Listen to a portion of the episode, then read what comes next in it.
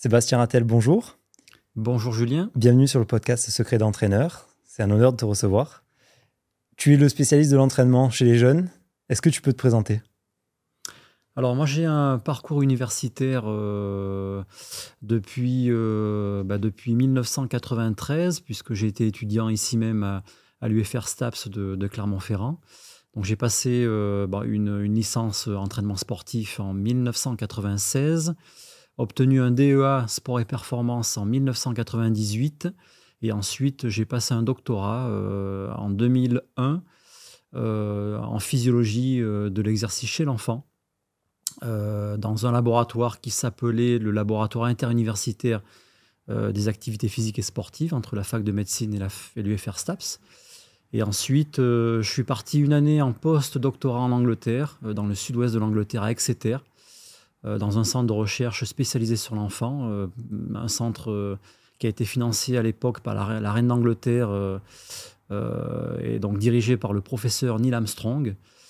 donc j'ai passé une année, voilà, j'ai continué à faire mes armes sur, sur l'enfant et, l'activité physique et sportive en 2002-2003 et ensuite j'ai été recruté ici même en tant que maître de conférence universitaire. Euh, j'ai passé ensuite mon habilitation à diriger la recherche en 2009. Et donc, voilà, depuis ce temps, ben, je continue à travailler euh, dans le domaine de, la physiologie euh, de l'exercice chez l'enfant, à la fois sur la recherche fondamentale et appliquée, puisque de plus en plus, je travaille avec des, fédérations françaises sportives pour, voilà, pour apporter ben, les connaissances qui sont issues des travaux de recherche et les mettre au service des milieux sportifs, éducatifs et médicaux. Donc voilà, mon rôle maintenant, c'est de, voilà, de, former les étudiants, de former des, masters, des étudiants en master, en thèse, et puis ensuite de, bah, de, les placer au mieux bah, au sein des, fédérations ou dans les universités pour également être maître de conférence. Ce qui me plaît dans ton profil, c'est ce lien que tu as fait justement avec les fédérations françaises, parce qu'on voit beaucoup de chercheurs qui restent dans le labo. Alors aujourd'hui, on a la chance de te recevoir euh, et de tourner l'épisode dans ton laboratoire. Euh, où tu travailles à Clermont avec un matériel euh, absolument fou. Je pense que je ferai un plan à la fin pour montrer un peu aux gens. Mhm. Euh, mais tu as ce lien justement avec la fédération pour mettre ce que tu fais en, en, théorique, le mettre dans la pratique. C'est vrai qu'il y a beaucoup de fédérations qui viennent te voir en te disant voilà, on, on veut entraîner des jeunes, comment on fait? Et on va essayer d'y répondre aussi à notre façon aujourd'hui, de manière un peu plus transversale que pour une seule fédé. Mais essayer de donner des pistes aux entraîneurs pour qu'ils puissent aller de l'avant et prendre comme il faut leur, euh, leur jeune en main. Est-ce que tu veux commencer par quelque chose en particulier? Non, pas spécialement. Euh, je suis à ton écoute hein, et, j'essaierai de répondre au mieux voilà, à, tes, à tes questions. Bah, on, peut commencer. Comment est-ce qu'on entraîne un jeune? Est-ce qu'on l'entraîne comme un adulte ou pas? Alors déjà, il faut, il faut partir au-delà de l'entraînement, il faut, euh, il faut connaître la population enfant. il faut toujours considérer que l'enfant n'est pas un adulte en miniature, c'est un petit de l'homme, mais pas un petit homme, euh, pour reprendre la, citation de Jean-Jacques Rousseau. Et donc, en fait, il faut considérer l'enfant comme, euh, comme un être à part, comme un, être singulier qui a ses propres spécificités euh, biomécaniques, physiologiques, psychologiques, anthropométriques. Et donc, il faut vraiment connaître l'enfant, l'adolescent, voilà, le, le, jeune public, en fait, pour l'accompagner au mieux dans, dans l'entraînement sportif. Euh, donc, comment on entraîne un enfant euh, bah, il, faut, partir de, ses particularités, de ses singularités. Euh, si on veut vraiment le former au mieux et, l'accompagner le mieux possible pour, bah, pour qu'il devienne bah, le, plus performant possible et, si possible atteindre la, bien sûr la haute performance une fois qu'il sera, qu'il sera adulte. Alors, quelles sont ses spécificités?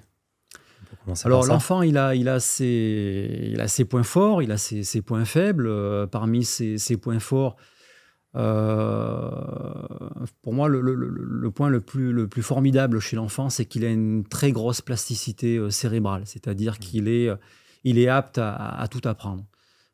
parce que lorsqu'on le sollicite, lorsqu'on le, on l'engage à faire une pratique sportive, une, ou une, pratique musicale ou euh, artistique, etc. En fait, il a, il a une telle plasticité cérébrale en fait qu'il est capable finalement d'apprendre assez, assez facilement si euh, on le guide bien euh, mmh. dans son apprentissage. Donc, nous en tant qu'adultes, on a un rôle primordial, essentiel, puisqu'on va façonner le cerveau de nos jeunes. on va on, va ben, le, le, faire apprendre plein plein de choses, mais il faut, le, faut bien le guider. Il faut bien le guider parce que euh, il faut interagir de manière positive avec l'enfant. Euh, il faut multiplier euh, énormément ben, les connexions nerveuses, les connexions synaptiques. Il faut développer les fonctions motrices, cognitives. Donc il faut vraiment profiter de la pleine maturation de son système nerveux central. alors quand je parle du système nerveux central, je parle de l'encéphale, je parle des, voies nerveuses, des commandes nerveuses, de la moelle épinière, en fait tout le système nerveux qui, primordial voilà, dans, le, dans le développement des fonctions, euh, des fonctions motrices et des fonctions cognitives. Et ça passe par euh, notamment le développement des habiletés motrices, euh, c'est-à-dire la coordination intermusculaire, intramusculaire. Ça passe par le développement de l'équilibre, de l'adresse, de l'agilité, des capacités aussi perceptivo-cognitives, c'est-à-dire mmh. vraiment être capable de, de capter l'information, de la traiter rapidement, de la rendre opérationnelle en gros, de développer son intelligence de jeu. Euh, une fois qu'un jeune est sur un terrain de basket, de, foot, de handball, en fait, il faut vraiment développer ces capacités-là parce qu'elles sont essentielles dans la performance sportive. Il n'y a pas que le développement des habiletés motrices, il faut aussi euh, considérer aussi ses capacités perceptivo-cognitives. Et donc, il faut absolument profiter de cette maturation importante du système nerveux central jusqu'à 14-15 ans, mais cette maturation, elle a, lieu jusqu'à 20-25 ans. Donc il faut vraiment euh, le solliciter, il faut lui proposer euh, euh, diverses activités physiques et sportives. Il faut vraiment éviter la spécialisation précoce, mmh. hein, trop, trop, trop hâtive, ou l'hyperspécialisation, sans quoi on, ne peut pas développer harmonieusement un enfant au cours de, de, ses premières années de vie. Donc il faut vraiment favoriser une approche multisportive, multivariée, si on veut vraiment par la suite euh, correctement développer les qualités physiques de vitesse, de force, de puissance, d'endurance, de souplesse. Et ça passe par une préparation motrice, avoir une préparation physique. Et quand on parle de préparation physique chez l'enfant, on devrait euh, déjà parler de préparation motrice ou même de préparation aussi perceptivo-cognitive, comme je le disais, essentielle dans la, dans la performance sportive. Sacré travail. C'est complexe parce que euh, euh, déjà, entraîner un adulte, c'est compliqué. Il, faut respecter les principes de l'entraînement, euh, euh, la, progression, la progression de la charge, éviter une surcharge trop, importante trop rapidement. Donc, il y a une vitesse de montée en charge aussi qui doit être respectée. Il y a la, spécificité de l'entraînement, etc. Et quand on, vient ajouter bah, les phénomènes de croissance et de maturation, bah, euh, c'est une, voilà, une équation qui est très très complexe. Il faut trouver la bonne alchimie si on veut vraiment accompagner au mieux nos jeunes dans, dans son parcours de, de vie et son, dans son parcours de sportif. On parle de croissance. On peut attaquer directement avec ça ou on commence par l'enfant euh, Oui, on peut. Alors la, croissance, ouais, euh, c'est bien d'en parler parce que la croissance, c'est pas la maturation. Et on a toujours tendance un petit peu à, considérer que la croissance et la maturation, c'est la même chose. Non. Euh, la croissance, c'est euh, simplement un phénomène quantitatif euh, qui se traduit par, par l'augmentation des dimensions corporelles, des organes, des tissus, mais c'est un phénomène qui est purement quantitatif que l'on peut observer assez facilement, qui est assez facilement mesurable, puisque la, croissance, elle se traduit par l'augmentation de la masse corporelle, l'augmentation de la taille, la taille debout, la taille assise, des circonférences, des diamètres. Mais c'est purement quantitatif. On voit vraiment assez facilement euh, nos jeunes euh, grandir voilà, sous l'action notamment du système hormonal, de la testostérone chez le garçon et des oestrogènes chez les, chez les filles. Et la maturation, c'est plutôt un phénomène qualitatif qui se traduit par la progression de la fonction euh, d'un système biologique. On parlait du système nerveux central, euh, du système hormonal, mais cette maturation des systèmes biologiques, elle est, elle est fondamentale pour que les organes ou les tissus fonctionnent mieux et euh, arrivent à un certain niveau de maturité qui correspond à celui de l'adulte. Et donc là, on est plutôt sur du fonctionnement euh, sur, euh, sur un phénomène qui est vraiment qualitatif. Euh, un muscle, en fait, il peut prendre de la masse, il peut prendre, voilà, il peut augmenter en dimension sous l'action du système hormonal, hein, par hypertrophie par exemple, mais ça ne veut pas dire qu'il fonctionnera mieux puisque le, muscle, hein, voilà, qui est l'organe effecteur par, par excellence hein, du mouvement, il est sous le contrôle du système nerveux central. Et si le système nerveux central est encore immature, bah, il ne peut pas recruter bah, toutes les unités motrices nécessaires pour produire la force ou la puissance ou pour produire une vitesse. Mmh. Donc en fait, euh, un muscle, s'il veut, il veut vraiment bien fonctionner, certes, il doit prendre du volume, hein, euh, prendre de la masse pour produire plus de force, mais il faut que ce muscle-là, il soit euh, bien contrôlé par le système nerveux central. Et donc là, on parle plutôt de coordination intramusculaire, c'est-à-dire mmh. la capacité du système nerveux central à, recruter, à synchroniser les unités motrices. Et ce, recrutement et cette synchronisation des, unités motrices, elle est fondamentale pour que le muscle puisse correctement fonctionner et produire euh, la force euh, nécessaire dans toute activité euh, sportive. C'est pour ça qu'on voit des athlètes, des sportifs en fin de croissance avec des masses musculaires importantes et qui pourtant, si on les met sous une barre de muscu pour caricaturer, vont avoir des max très faibles. C'est parce que la maturation n'a pas encore eu lieu, c'est ça? Tout à fait. Et si on prend un enfant qui est, qui est prépubère, c'est-à-dire qui est qui n'a pas encore euh, développé ses caractères sexuels secondaires. Hein, euh, alors, euh, avant 12 ans chez la fille et avant 14 ans chez le garçon. un enfant prépubère a un déficit nerveux qui est aux alentours de 20%. C'est-à-dire que lorsqu'on demande à un enfant de produire volontairement sa force maximale, certes, il va produire une certaine force maximale, mais elle ne sera pas réellement maximale puisque l'enfant euh, prépubère. Alors, euh, ouais, jusqu'à 10-11 ans, on va dire. Euh, tout dépend des enfants, mais un enfant ouais, jusqu'à 10-11 ans est capable de recruter à peu près 80% de son pool d'unités motrices. Voilà. donc, il est caractérisé par un déficit nerveux de 20%.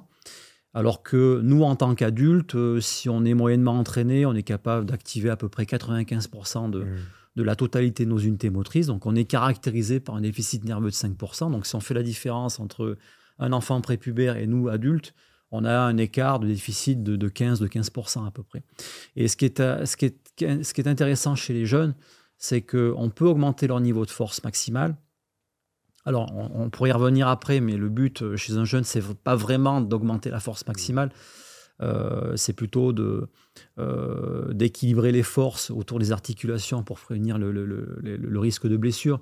Mais en tout cas, si on veut développer la force maximale chez les jeunes, euh, on pourra réduire ce déficit nerveux de 20% et l'amener à un déficit de 10%, voire de 5%. C'est-à-dire qu'on est capable de combler ce déficit nerveux en proposant un entraînement orienté sur la force, chez, même chez les jeunes prépubères. Euh, et ça, euh, contrairement à ce qu'on peut penser, on pense souvent qu'il faut attendre les 16 ans pour, euh, mm. pour faire la musculation. Alors, c'est vrai que la musculation, c'est, c'est une connotation assez péjorative chez les enfants parce que tout de suite, on, parle, on pense à l'hypertrophie. Mais en tout cas, la musculation, c'est un terme générique. Hein. Il y a différentes méthodes de, renforcement musculaire. Hein. Ça passe par l'électrostimulation, par des charges additionnelles, en utilisant le propre poids du corps de euh, l'enfant, etc. Mais on est capable, avec du renforcement musculaire, voilà, d'augmenter la force sans hypertrophier, simplement en réduisant le déficit nerveux et donc en améliorant la coordination euh, intermusculaire et intramusculaire. Donc là, on revient sur les fameux, le développement des habiletés motrices, en fait, qui sont fondamentales pour la, suite des... Euh, pour la suite et le développement des qualités physiques. D'où le fait de travailler différentes choses dans la musculation aussi varier peut-être les tempos, parce qu'on sait que l'excentrique, ça, agit beaucoup sur le système nerveux.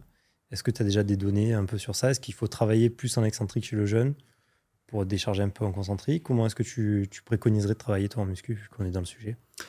Alors, euh, je pense qu'il faut. Euh, tout à l'heure, je parlais de, de l'approche multivariée, multisportive, et bien c'est un peu la même chose au niveau des contractions musculaires. Je pense qu'il faut aussi diversifier les contractions musculaires, c'est-à-dire qu'il faut euh, euh, il faut à la fois proposer des exercices euh, mobilisant euh, des contractions isométriques, des contractions dynamiques, c'est-à-dire concentriques, excentriques.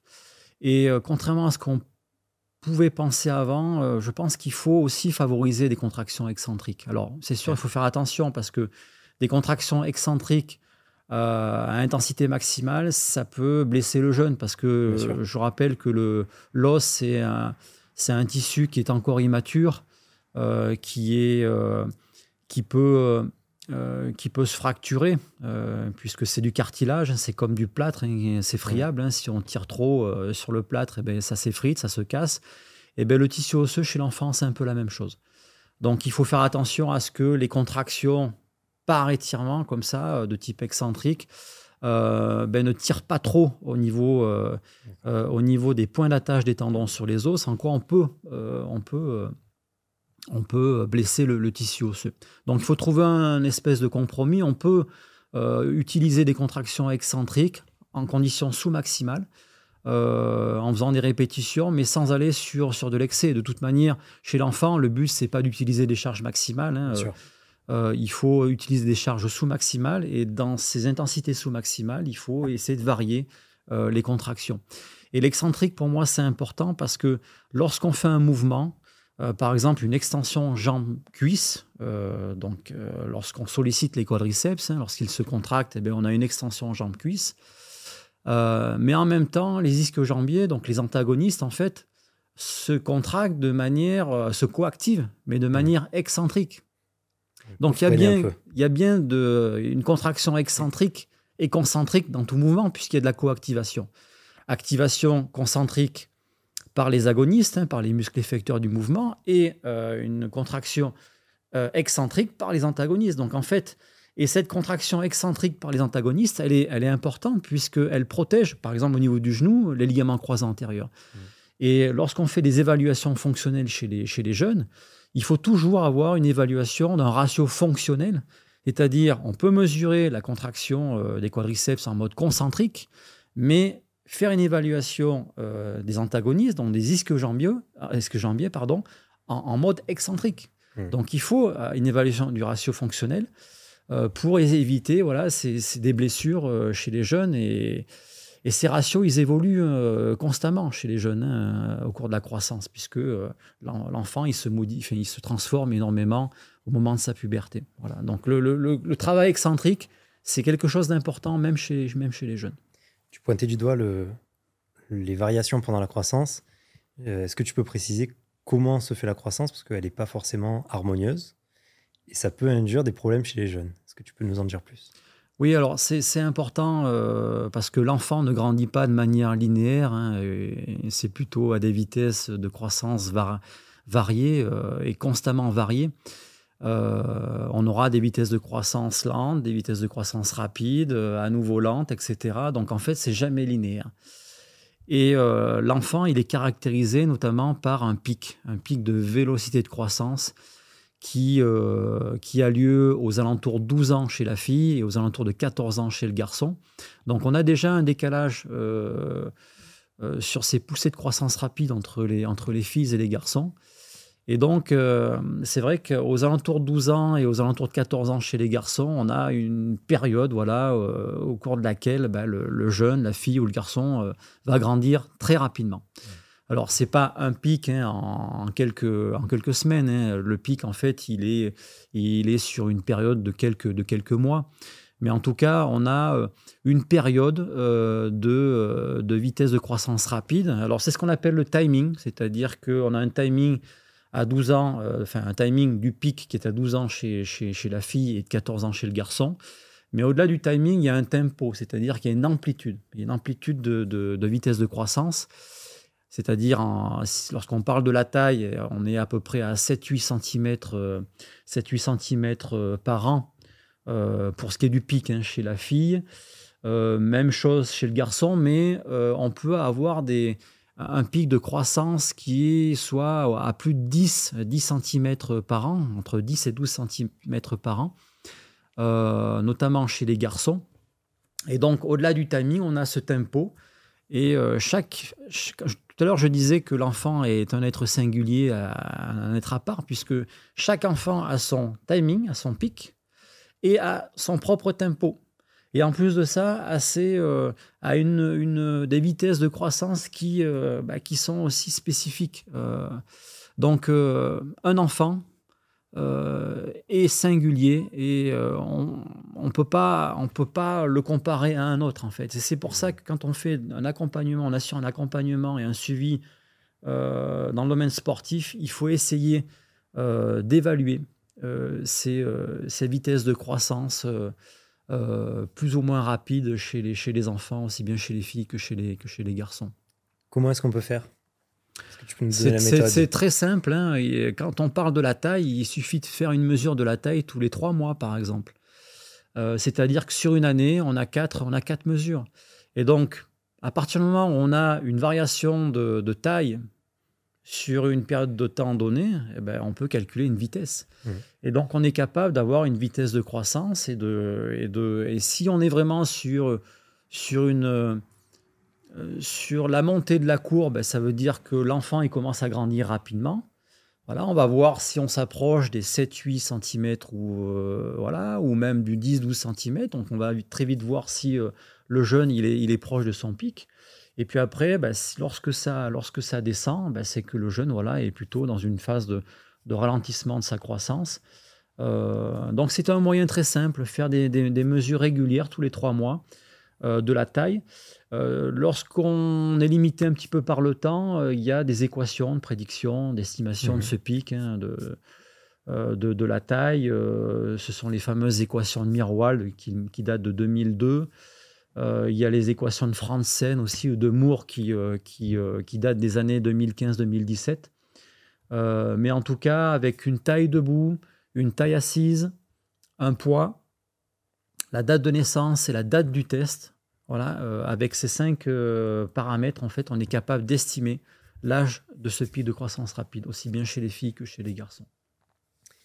En termes d'entraînement, est-ce qu'il y a des choses à préconiser pendant la phase de pic de croissance? Est-ce qu'on va augmenter le volume d'entraînement? Est-ce qu'on va le diminuer au contraire? Est-ce qu'on va adapter certaines choses?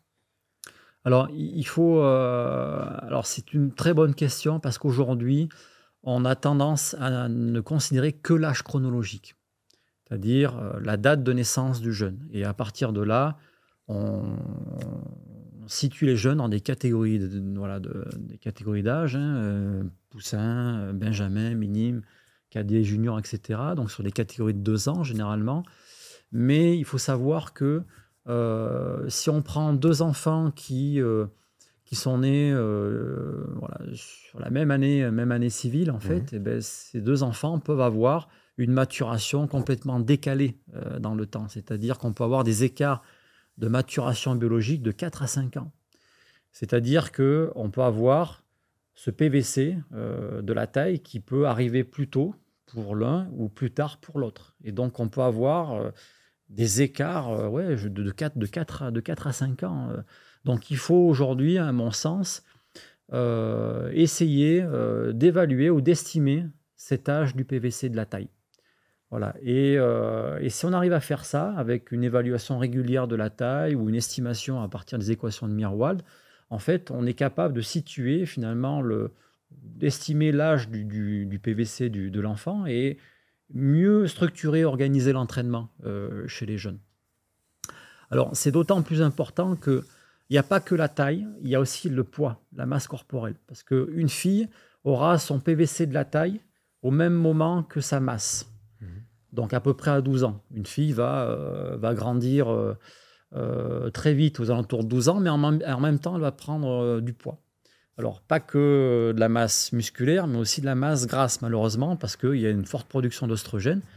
Et donc, euh, la fille va prendre beaucoup de masse grasse, pour certaines, au détriment de la masse, la masse musculaire. Et donc, si on fait un rapport poids-puissance, ben, le rapport poids-puissance va être en défaveur, va devenir en défaveur de, la fille. Donc, faire attention à ce que, euh, la masse grasse ne soit pas euh, trop conséquente à ce moment-là.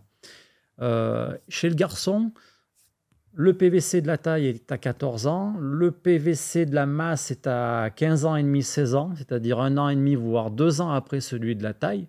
C'est-à-dire qu'on a des garçons qui vont grandir très vite, qui vont devenir très longilignes et muscler seulement, se muscler seulement un an et demi, voire deux ans après. Hmm. Et donc on a une période de deux ans qui, qui, est problématique, notamment chez le garçon, parce que pendant deux ans, on a des, des jeunes qui sont grands, mais très peu musclés. Et donc, on a des, bah, des, troncs qui s'allongent énormément. Euh, si la colonne vertébrale n'est pas, bien, pas bien protégée musculairement, ben, elle peut se déformer. Euh, et ça peut être à l'origine de, problèmes de dos, euh, tout ce qui est scoliose, lordose, etc. Donc, c'est tout l'intérêt de faire du gainage musculaire, notamment entre les, entre les 14 ans et les 16 ans chez les, chez les garçons, pour essayer de, déjà de, de préserver la, colonne vertébrale, éviter les blessures ou les déformations du dos, mais aussi pour euh, assurer les transferts de force entre bah, les membres inférieurs et les membres supérieurs, parce que tout passe finalement par, euh, la, ceinture abdominale, notamment euh, par la, charnière, on va dire, thoraco, thoraco-lombaire. Donc il faut. Le contrôle lombopelvien, en fait, il est très important parce que tout passe par là sur les transferts. Donc il faut vraiment aussi bien gainer bah, tout, le, tout, tout le tronc. On en parlait avec un épisode précédent avec Sébastien Maître l'intérêt de l'haltérophilie, de la pratique de la musculation, même de manière plus générale, chez le jeune, pour éviter ce genre de problème-là. Donc, je renvoie à l'épisode précédent avec Sébastien Maître. Euh, très, très intéressant d'ailleurs. Donc, euh, je t'invite à l'écouter aussi. Ah, avec euh, parce qu'on le tourne, il n'est pas encore sorti. C'est pour ça que je dis ça. ouais, donc cet âge biologique et relatif, tu as en compte pour le, le système d'entraînement. Qu'est-ce qu'on doit privilégier? Euh, je suis entraîneur. Mhm. Je vois que j'ai un jeune qui a une maturation plus tardive que la plupart des autres. Est-ce que je le sors du groupe? Est-ce que je le mets dans une catégorie d'âge inférieure? Est-ce que, au contraire, quelqu'un qui a un, âge relatif avancé par rapport à son âge biologique, mhm. est-ce que je le surclasse? Comment est-ce qu'on peut gérer ce genre d'écart-là? Alors, bah, il y, a deux manières. Soit, euh, soit on, on considère, on laisse les jeunes dans le même groupe, mais ça veut dire qu'il faut individualiser le travail euh, de manière à ce que bah, la charge de travail soit pas trop conséquente pour l'un ou trop faible pour l'autre. Donc en fait, si on laisse les, si on constitue des groupes euh, de même âge chronologique, mais avec un PVC qui, diffère, là, il faut absolument individualiser, sans quoi certains vont travailler plus fort que d'autres et c'est pas c'est pas l'objectif. Ou sinon, il faut euh, passer par des méthodes de, type biobinding, c'est-à-dire qu'il faut essayer de constituer des groupes à même niveau de maturité, euh, c'est-à-dire qu'on regarde un petit peu quel est l'âge du PVC, et puis on essaie de constituer des, groupes avec un même âge de, PVC, en gros, même maturation biologique, et auquel cas, après, on peut essayer de proposer un travail identique, puisqu'on sait que à la base, euh, bah, les, jeunes sont, ont un même niveau de maturation. Donc en fait, il y a les deux approches. Euh, mais il ne faut pas oublier qu'il y a un effet, euh, ce qu'on appelle l'effet underdog. Ça veut dire que cet effet underdog, en fait, il y a des jeunes qui vont se retrouver en, en défaveur ou défavorisés parce qu'ils auront une maturation plus, plus tardive, d'autres plus, plus précoce. Et donc, ceux qui ont une maturation qui est, qui est retardée en quelque sorte, le décalage qu'ils peuvent avoir, bah, ça, va leur, ça va les inciter finalement à trouver des solutions, à, trouver des stratégies, peut-être à, développer un peu plus les, fonctions peut-être cognitives, perceptivo-cognitives, etc. Donc ils vont essayer de s'adapter à, à, ce décalage et, et, trouver des solutions qui vont leur permettre finalement de, bah, de, de, combler la différence et de finalement de s'accrocher et de, mmh. et de rivaliser. Donc en fait, ce décalage, en fait, il me semble aussi intéressant. Euh, donc on peut avoir une double approche, avoir une approche où, on fait du bending et une approche où on garde le décalage, mais attention à ce que le décalage soit, soit pas trop conséquent, de manière à ce que le jeune ne se retrouve pas trop en difficulté et trop à la traîne, sans quoi il peut se décourager faire autre chose. Donc il faut trouver une espèce de compromis, mais l'idée finalement, c'est de c'est d'avoir toujours en tête qu'il n'y a pas que l'âge chronologique, il y a l'âge de ce PVC, on va dire l'âge somatique ou l'âge biologique pour faire, pour faire court. Et puis tu parlais aussi de l'âge relatif, c'est-à-dire il y a des jeunes qui sont nés plutôt en début d'année, d'autres qui sont nés en fin d'année. Euh, et donc on peut avoir un an d'écart hein, sur une même année civile entre celui qui est né le 1er janvier, celui qui est né le 31 décembre. Et une année d'écart, c'est considérable jusqu'à l'âge de 9-10 ans. Euh, une année, c'est énormissime jusqu'à l'âge de 9-10 ans. Et donc, euh, on le voit en milieu scolaire de toute façon. Euh, il suffit d'interroger les, professeurs des écoles euh, dans une même classe, un an, jusqu'à la, grande section, par exemple, ou même grande section, même CP, C1 en classe élémentaire, de toute façon, un an, c'est considérable. Donc il faut, je pense qu'ils sont sensibles à ça et puis ils essaient de, regarder aussi les dates de naissance pour adapter aussi les, contenus et, les peut-être des pédagogies différenciées. Donc finalement, ce qu'on applique à l'école en termes de pédagogie différenciée, on devrait aussi l'appliquer euh, dans le milieu sportif. On devrait adapter, individualiser, le travail par rapport à, voilà, au, niveau de maturation et puis à l'âge relatif des, jeunes. C'est vrai qu'on le voit relativement peu dans les clubs sportifs. Alors, peut-être dans certains sports, euh, on a un peu d'avance, mais la plupart, on est vraiment très, très à la traîne là-dessus. Euh, puis, et puis il y, a, y a donc il y a l'âge chronologique, il y a l'âge relatif, il y a l'âge biologique, et puis il y a l'âge d'entraînement. C'est-à-dire que euh, l'âge d'entraînement est, fondamental parce que il y a des jeunes qui s'entraînent euh, beaucoup hmm. très tôt, et donc quand on s'entraîne plus que les autres, forcément on devient meilleur. Et donc l'âge d'entraînement, il faut le regarder parce que euh, il conditionne beaucoup de choses. Et lorsqu'un jeune s'entraîne beaucoup très tôt, attention, ça peut être en sa défaveur pour la suite parce que psychologiquement, euh, si la charge de travail est trop conséquente très tôt, euh, avec des volumes considérables par semaine, hein, on connaît les activités comme la, gymnastique, etc., ou le patinage artistique, ou, les activités voilà, comme le trampoline, etc. Même des activités comme le tennis. Hein. alors, ce n'est pas de l'hyperspécialisation, mais ça reste de la spécialisation maintenant euh, assez hâtive. Hein. Il y a des jeunes qui s'entraînent voilà, énormément euh, notamment sur les, les, pôles, hein, le, pôle France par exemple, il y a beaucoup de, il y a beaucoup de volume d'entraînement. Ben, faire attention à ce que cette, ce volume-là, en fait, ne soit pas au détriment de, ben, du, ben, de finalement de, de la formation du jeune, parce que si on les sollicite de trop, psychologiquement, derrière, après, ça peut avoir un impact négatif mmh. sur, euh, voilà, sur, leur, sur la suite de leur, euh, de leur développement et de leur carrière. On en revient à l'hyperspécialisation. Toi, tu préconises plus d'aller voir différents sports pour obtenir un socle de base le plus large possible et ensuite spécialiser. Et si c'est ça que toi tu as en tête, vers quel âge on commence la spécialisation? Alors, c'est sûr qu'il y a des activités qui nécessitent beaucoup d'entraînement, beaucoup de volume très tôt. Donc ça, c'est imparable, c'est comme ça. Euh, il faut répondre à des normes. Euh, souvent, ce sont des normes internationales comme ça. Et voilà, c'est un problème puisque euh, en raisonnant de cette manière-là, on ne respecte pas finalement le développement de l'enfant. Parce qu'on lui demande plus que euh, hmm. ce qu'il peut finalement euh, absorber ou, ou accepter. et c'est, pour moi, c'est le, problème majeur. C'est-à-dire qu'on tout de suite, on se, base sur des normes. Mais le système est fait ainsi.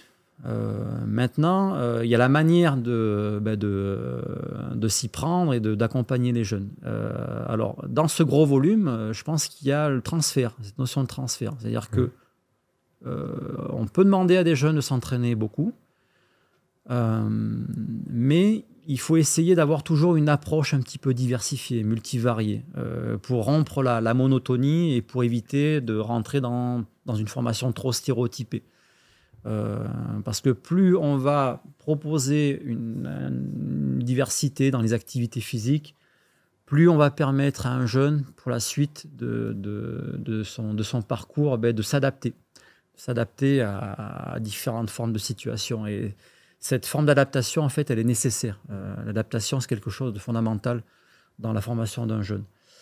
Donc, il faut essayer de trouver de la diversité, il faut essayer de, de trouver de la, du transfert. Euh, et ce transfert, il existe. Euh, alors, il y a, des tas d'exemples. Hein, par exemple, dans des sports collectifs, par exemple. quand on se retrouve sur un terrain de foot, ben, il, y a, y a du transfert entre, les, entre les activités collectives. Hein, Lorsqu'il faut analyser la balle, le déplacement de la balle, l'effet de la balle, le positionnement des adversaires, le, positionnement des coéquipiers. Mais ça, on l'apprend, euh, par exemple, dans un, terrain de foot, sur un terrain de foot, mhm. mais on l'apprend aussi sur un terrain de handball, de basket, etc. Donc il y a du transfert. Donc pourquoi pas avoir une approche comme ça, aussi diversifiée, euh, et de permettre à des jeunes, finalement, de toucher à différentes formes de sport de, sport de balle. Mhm. Euh, ça peut être le cas aussi euh, sur des activités de lancer. Par exemple, euh, quand on lance au-dessus de l'épaule un javelot, eh ben, c'est un mouvement qu'on retrouve dans du handball, dans du, dans du basket, dans, du volet, etc. Donc pareil, il y a aussi une forme de transfert. lorsque on apprend alors, dans l'activité sportive, il y a aussi les activités musicales, par exemple. Un jeune, euh, quand il se retrouve à apprendre la, musique, eh ben, il apprend à jouer d'un instrument, il apprend à se positionner, à être, à être bien placé, à souffler dans une flûte, à souffler dans un saxophone, à positionner ses doigts sur les touches, euh, en même temps à, apprendre un rythme, la cadence, euh, à apprendre aussi à déchiffrer une partition, à jouer dans un orchestre aussi. Tout ça, c'est du transfert aussi. C'est-à-dire que euh, le jeune aussi, il peut apprendre, euh, en gros, les, mêmes bases, mais d'une manière mmh. différente, en fait. Et sous tout ce transfert, en fait, bah, il sera utile. Euh, ça va rompre la monotonie, ça va diversifier. ça va, il y aura une approche aussi ludique, le plaisir, et, tout ça, c'est le moteur finalement pour un. Donc, éviter forcément l'hyper spécialisation euh, on peut favoriser la spécialisation, mais à côté, voilà, essayer d'avoir une approche aussi un petit peu, un petit peu diversifiée. Euh, par exemple, moi j'ai ma fille qui fait de la perche. La perche, eh ben, euh, il faut maîtriser aussi l'aérien. voilà, il y, a quand même des, une mmh. forme un peu acrobatique hein, en perche. Donc, eh ben, il y a de la gym. La gym aussi, ça peut être une manière aussi peut-être d'améliorer voilà, le, les sauts et de, mieux franchir les barres, etc. Donc il y a, y a aussi cette approche diversifiée qui peut permettre aussi à un jeune voilà, de mieux progresser dans sa pratique. Ça rejoint un peu ce que euh, Fred Roalen m'avait dit dans le premier épisode, c'est qu'effectivement il faut éviter l'hyper spécialisation, mais qu'il fallait aller chercher euh, pas forcément différents sports, même si toi là tu parles de différents sports, mais surtout de différentes motricités, les mhm. types de motricités. Donc on revient un petit peu à ce que tu dis par exemple, un footballeur, bah, pourquoi pas lui faire faire de l'athlé pour euh, apprendre à poser ses pieds et être plus efficace sur ses courses. Euh, et pourtant, ça reste de l'activité foot. On va pas lui dire, va faire de la natation. Donc j'aime bien ce, fait que tu rejoignes ça, mhm. euh, parce que je trouvais cette vision très intéressante. Parce qu'on a tendance à dire, faut pas s'hyper spécialiser, donc va faire du tennis, de l'athlé, de la gym. Du... Ben oui, mais non, en fait, on peut rester peut-être sur de la natation, mais aller chercher le travail d'horizontalité sur de la muscu, sur Hmm. d'autres sports qui, qui, le proposent. Et enfin, franchement, c'est un truc que je trouve très très intéressant. Tout à fait, ouais. Donc, euh, ok. J'aime bien cette vision-là. Euh, est-ce que tous les enfants, donc on a vu qu'ils n'étaient pas égaux sur leur PVC, donc leur pic de, de, croissance, mhm. est-ce qu'ils sont égaux tout court en termes de qualité, en termes de neurologie, de facilité dans le sport, dans d'autres milieux? Comment est-ce que toi tu vois un peu ça? Parce qu'on a ce truc de talent versus travail qu'on voit chez l'adulte, mais on, s'en rend compte chez l'enfant euh, quand on entraîne qu'il y en a qui ont des différences. Est-ce que c'est lié à ces différents âges euh, qui, s'entrecroisent? Ou est-ce que c'est vraiment des capacités qui sont différentes chez le jeune? Alors il y aura toujours une part de, une part d'inné, une part d'acquis. Mmh. Euh, il y aura toujours une part liée à l'environnement, une part liée à la génétique. Donc en fait, on n'est on pas tous égaux. c'est comme ça, mais en tout cas, même s'il y a une part génétique, euh, la vitesse par exemple est fortement déterminée mmh. génétiquement, mais euh, en fait il y, a suffisamment d'espace en fait euh, mmh. lié à l'environnement. Et je pense qu'un jeune qui est en pleine croissance, en plein développement, en pleine maturation, en fait, je parlais de plasticité cérébrale.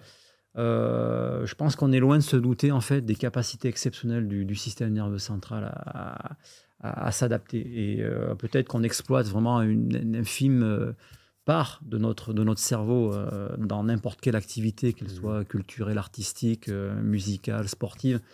Et je pense que on, est loin de tout exploiter. Et euh, ce qui est intéressant finalement, c'est que il reste une forte part liée à l'environnement. Donc l'entraînement, quelque sorte, euh, peut vraiment euh, modifier, peut permettre vraiment d'apprendre euh, énormément dans n'importe quel domaine, dans, dans ouais, solliciter différentes dimensions, qu'elles soient métaboliques, neuromusculaires, etc.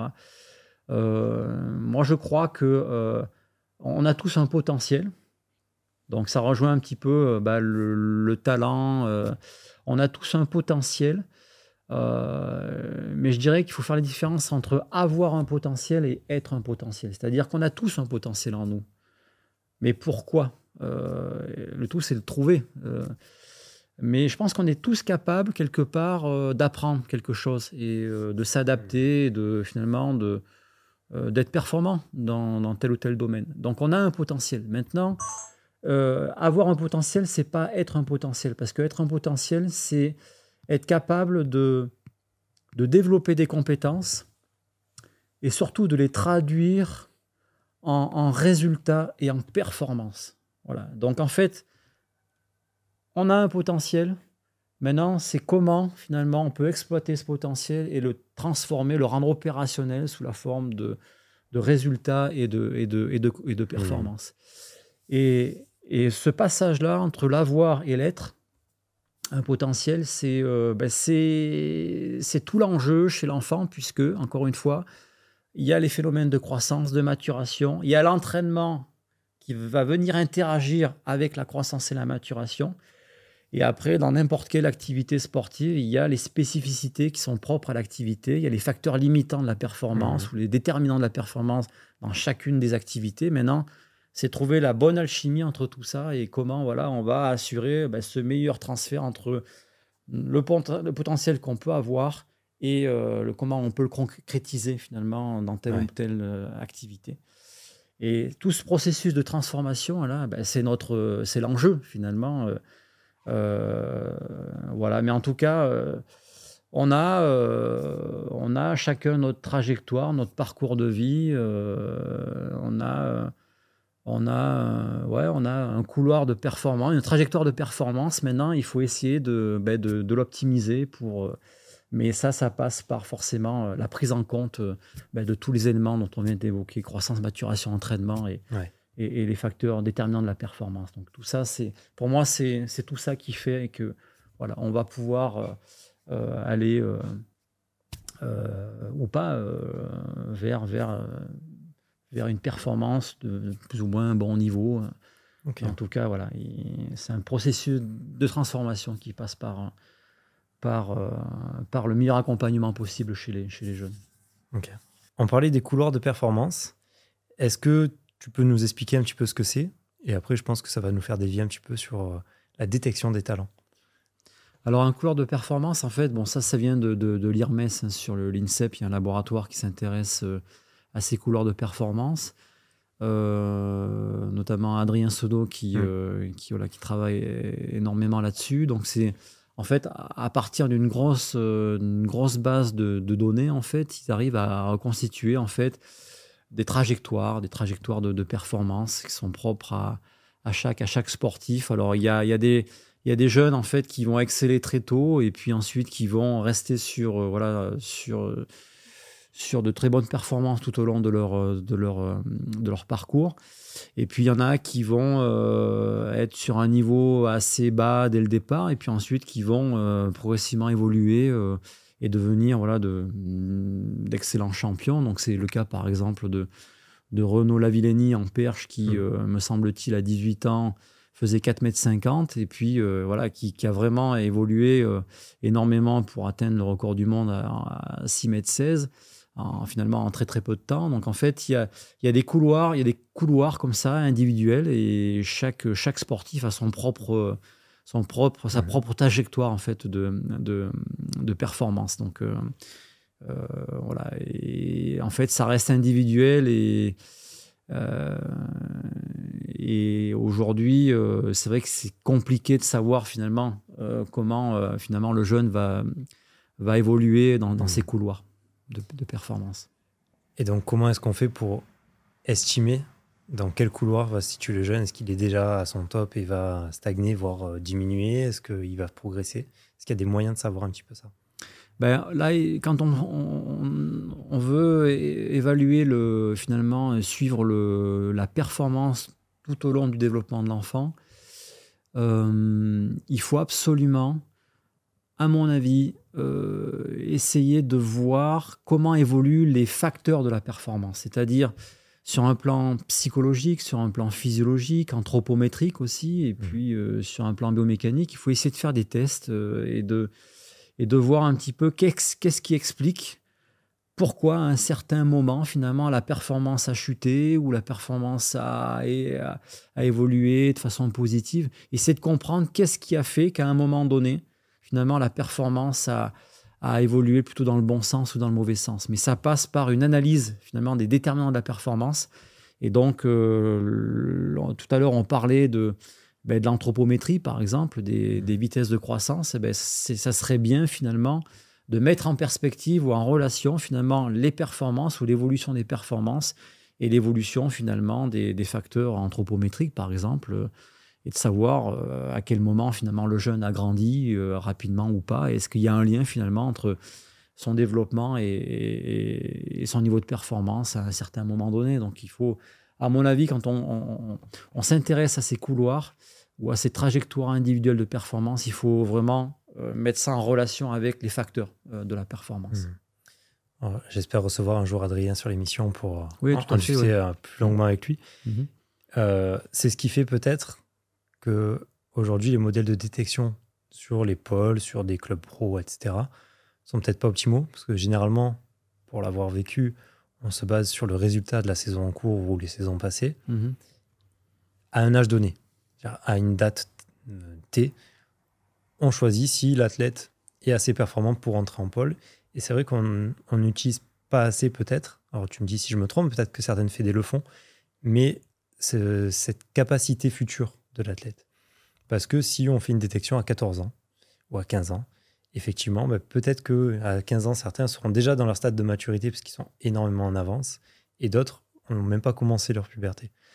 Donc, est-ce qu'il y a moyen, d'après toi, de trancher ou de mettre en place certains systèmes pour détecter de manière plus, je vais dire égalitaire, c'est pas forcément le mot, mais euh, de manière plus large pour avoir les bons talents plus tard? Alors c'est très complexe. Euh, je pense que alors moi le terme détection c'est pas un terme qui me qui me satisfait. Euh, détecter mhm. un, jeune c'est pas c'est pas évident et ça à mon sens c'est même impossible. Par contre parler de repérage euh, en repère euh, certains jeunes, euh, voilà, en, se basant sur certaines dimensions, peut-être intellectuelles, relationnelles, physiques, etc. Donc, en se basant sur différentes dimensions, peut-être qu'on peut se dire, voilà, ben, tel jeune, lui, il a, il a quelque chose. Quoi. En tout cas, il a peut-être euh, des qualités physiques par rapport à son niveau de maturation du moment qui, euh, qui sont plutôt correctes, qui sont plutôt bonnes. Euh, mais encore une fois, tout dépend de son âge d'entraînement. Il faut voir un petit peu le mmh. volume d'entraînement qu'il a, qu'il a jusqu'à jusqu'à jusqu'au moment où on, le suit, etc. Donc il, il, faut bien sûr dans tout ça toujours considérer, et on en revient à la même, à la même chose, c'est-à-dire l'âge d'entraînement, l'âge relatif, l'âge biologique. Et ces trois âges, au-delà du chronologique, en fait, ils sont, ces trois âges sont fondamentaux finalement pour essayer de savoir si le jeune, ouais, il a quelque chose ou pas. Mais euh, il faut toujours avoir une approche très holistique des choses. Il n'y a pas que de la physio, il y a de la psycho, il y a, il y a de l'intellectuel, il y a, il y a du relationnel, il y a le comportement aussi du jeune. Mmh. Il y a aussi son environnement familial. Est-ce que les parents peut-être ont un des antécédents de, sportifs? Est-ce qu'ils ont été sportifs de haut niveau? Alors ça peut aussi favoriser aussi le, le, la, formation, la formation du jeune voilà, dans, au niveau euh, avec, avec les parents, etc. Donc euh, euh, moi je dirais que c'est compliqué jusqu'à peut-être 15, 15, 16 ans et après à partir de 16 ans, passer le PVC, peut-être qu'on a des profils qui commencent déjà peut-être à apparaître à ce moment-là, mais avant le PVC, ça resterait très compliqué. Quoi. Ok, mmh. super. On va basculer sur les capacités justement aérobie, donc capacités d'endurance du jeune, qui sont absolument exceptionnelles. Est-ce que tu peux euh, nous en dire plus?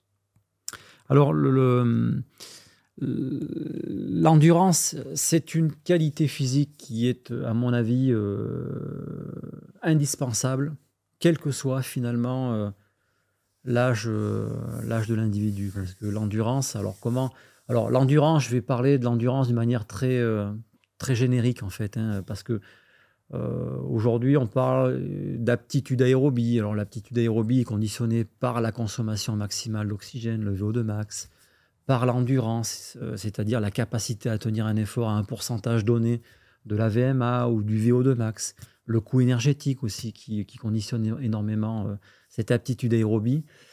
Alors, l'endurance, je vais rester très, euh, très générique. Hein.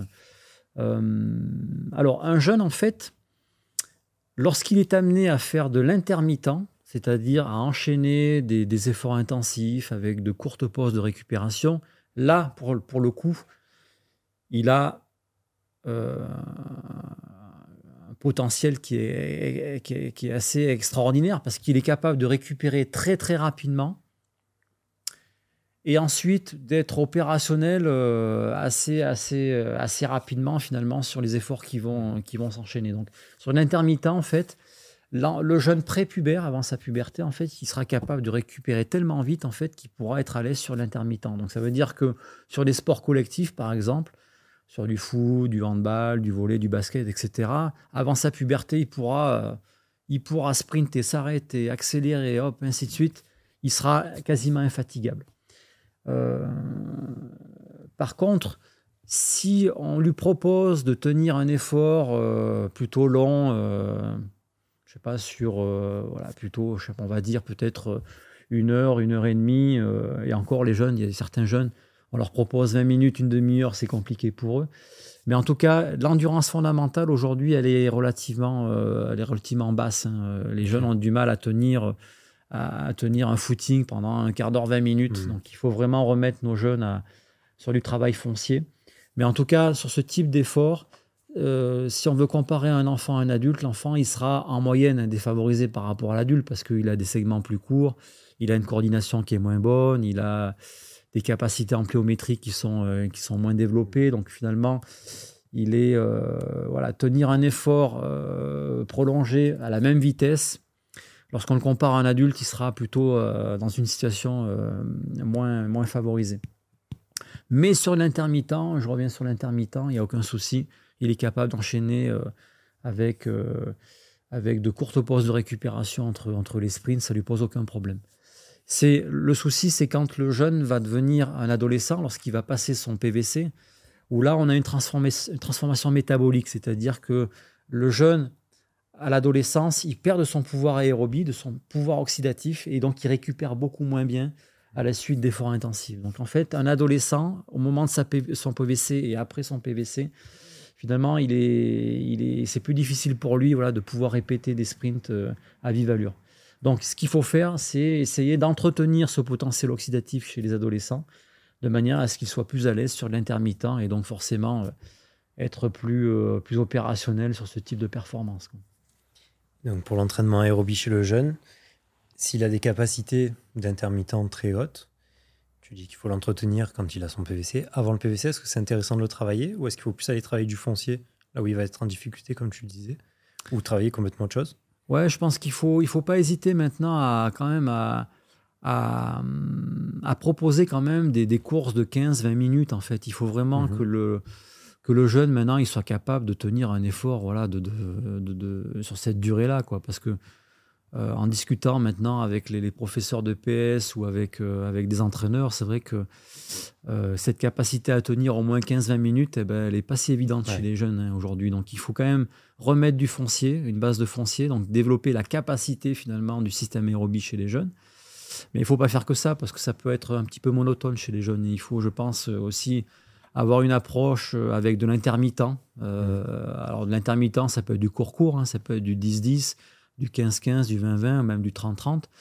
Et sur ce type d'intermittent court-court, en fait, les jeunes, ils, ils adorent puisqu'ils ont une bonne capacité à récupérer. Donc, finalement, ils enchaînent facilement ce type de, d'exercice. Hein. donc, euh, mais pour moi, c'est vrai qu'avant le, le, PVC, il faut remettre un petit peu de capacité aérobie d'endurance fondamentale.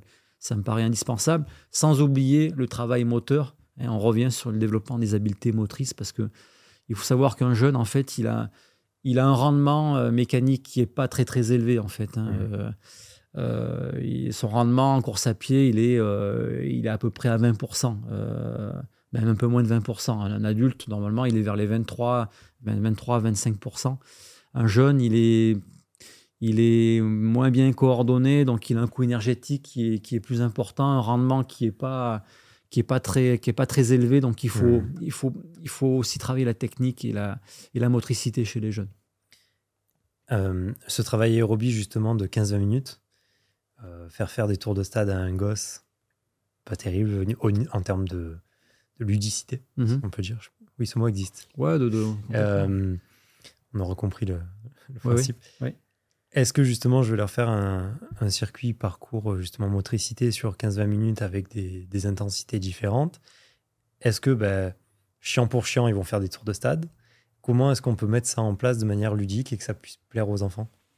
Bah Après, il faut, faut, euh, je pense, pour avoir cette approche euh, ludique et y mettre du plaisir, de l'envie, je pense qu'après, il faut les, il faut les encourager finalement à courir, mais peut-être euh, sans qu'ils s'en rendent vraiment compte. C'est-à-dire qu'on peut très bien mettre des jeux de balles euh, ou les faire travailler en, en, binôme par deux avec des passes, des choses comme ça. Donc, essayer de, de mettre euh, dans cette activité d'endurance, euh, bah, des activités voilà, avec un peu plus de, avec de la motricité aussi.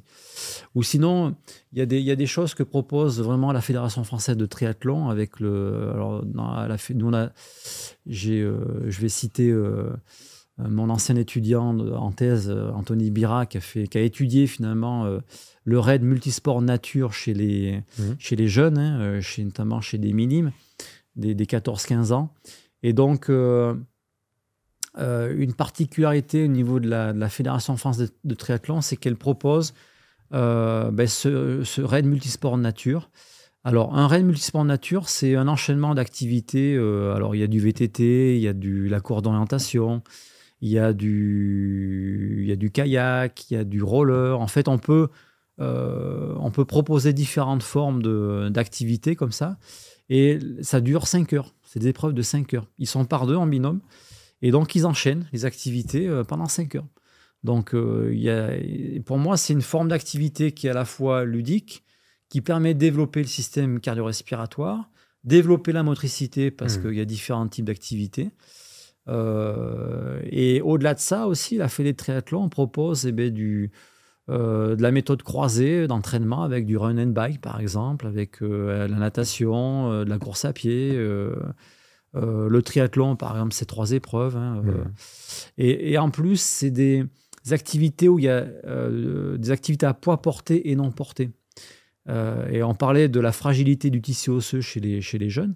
Et eh ben, lorsqu'on a en triathlon, par exemple, deux activités à poids porté et la course à pied non portée, ben, quelque part, ça permet voilà, de diversifier et puis aussi de préserver le tissu osseux, notamment sur les activités à poids, à poids porté.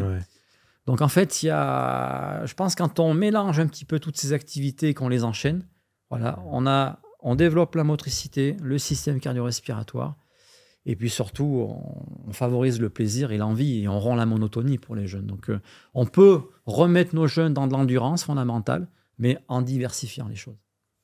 Donc la sortie VTT avec le père ou, l'oncle euh, le dimanche matin, c'est pas mal quoi. C'est excellent. et en plus, c'est des activités en pleine nature. Et pleine nature, ben, ça, ça, développe l'essence. Euh, euh, on parle beaucoup d'écologie aujourd'hui. Ben, mm. Ça aussi, ça, ça, permet aussi de, sensibiliser, sensibiliser les jeunes à l'écologie. Donc ça aussi, l'activité en pleine nature, on expose les jeunes aussi à la lumière, au soleil. Et, et ça, c'est important pour développer la vitamine D et pour densifier le tissu osseux.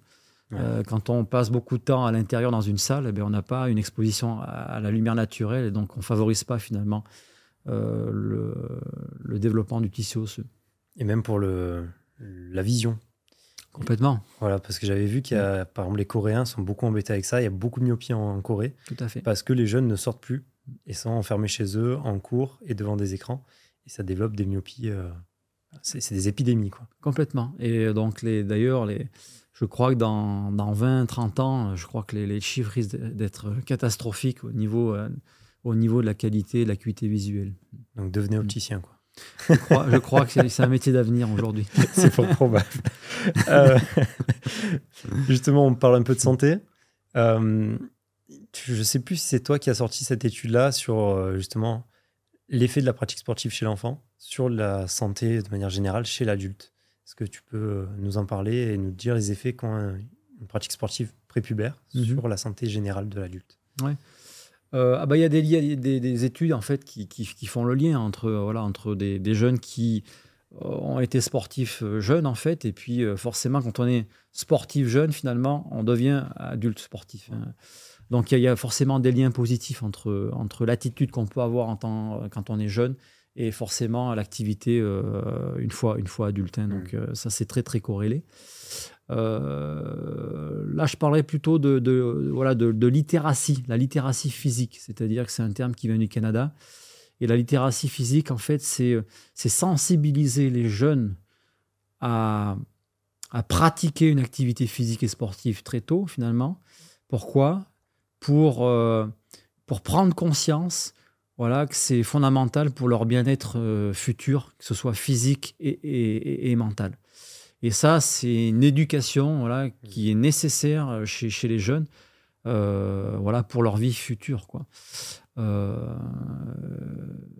et quelque part, on apprend bien nos jeunes à, à bien s'alimenter, à, bien dormir, à, L'hygiène aussi, l'hygiène euh, avec la, voilà, se brosser les dents tous les matins, euh, midi et soir, etc. Ben, L'activité physique et sportive, la même chose. C'est-à-dire qu'il faut apprendre à nos jeunes voilà, à, faire une activité, à faire des activités diversifiées voilà, pour leur bien-être futur, euh, sur le plan physique et sur le plan, sur le plan mental. Qui doit instaurer un peu ça? Est-ce que c'est l'État via les profs de PS, par exemple, ou des classes parascolaires? Est-ce que c'est l'entraîneur? Est-ce que c'est les parents? Qui, qui, a un rôle à jouer là-dedans?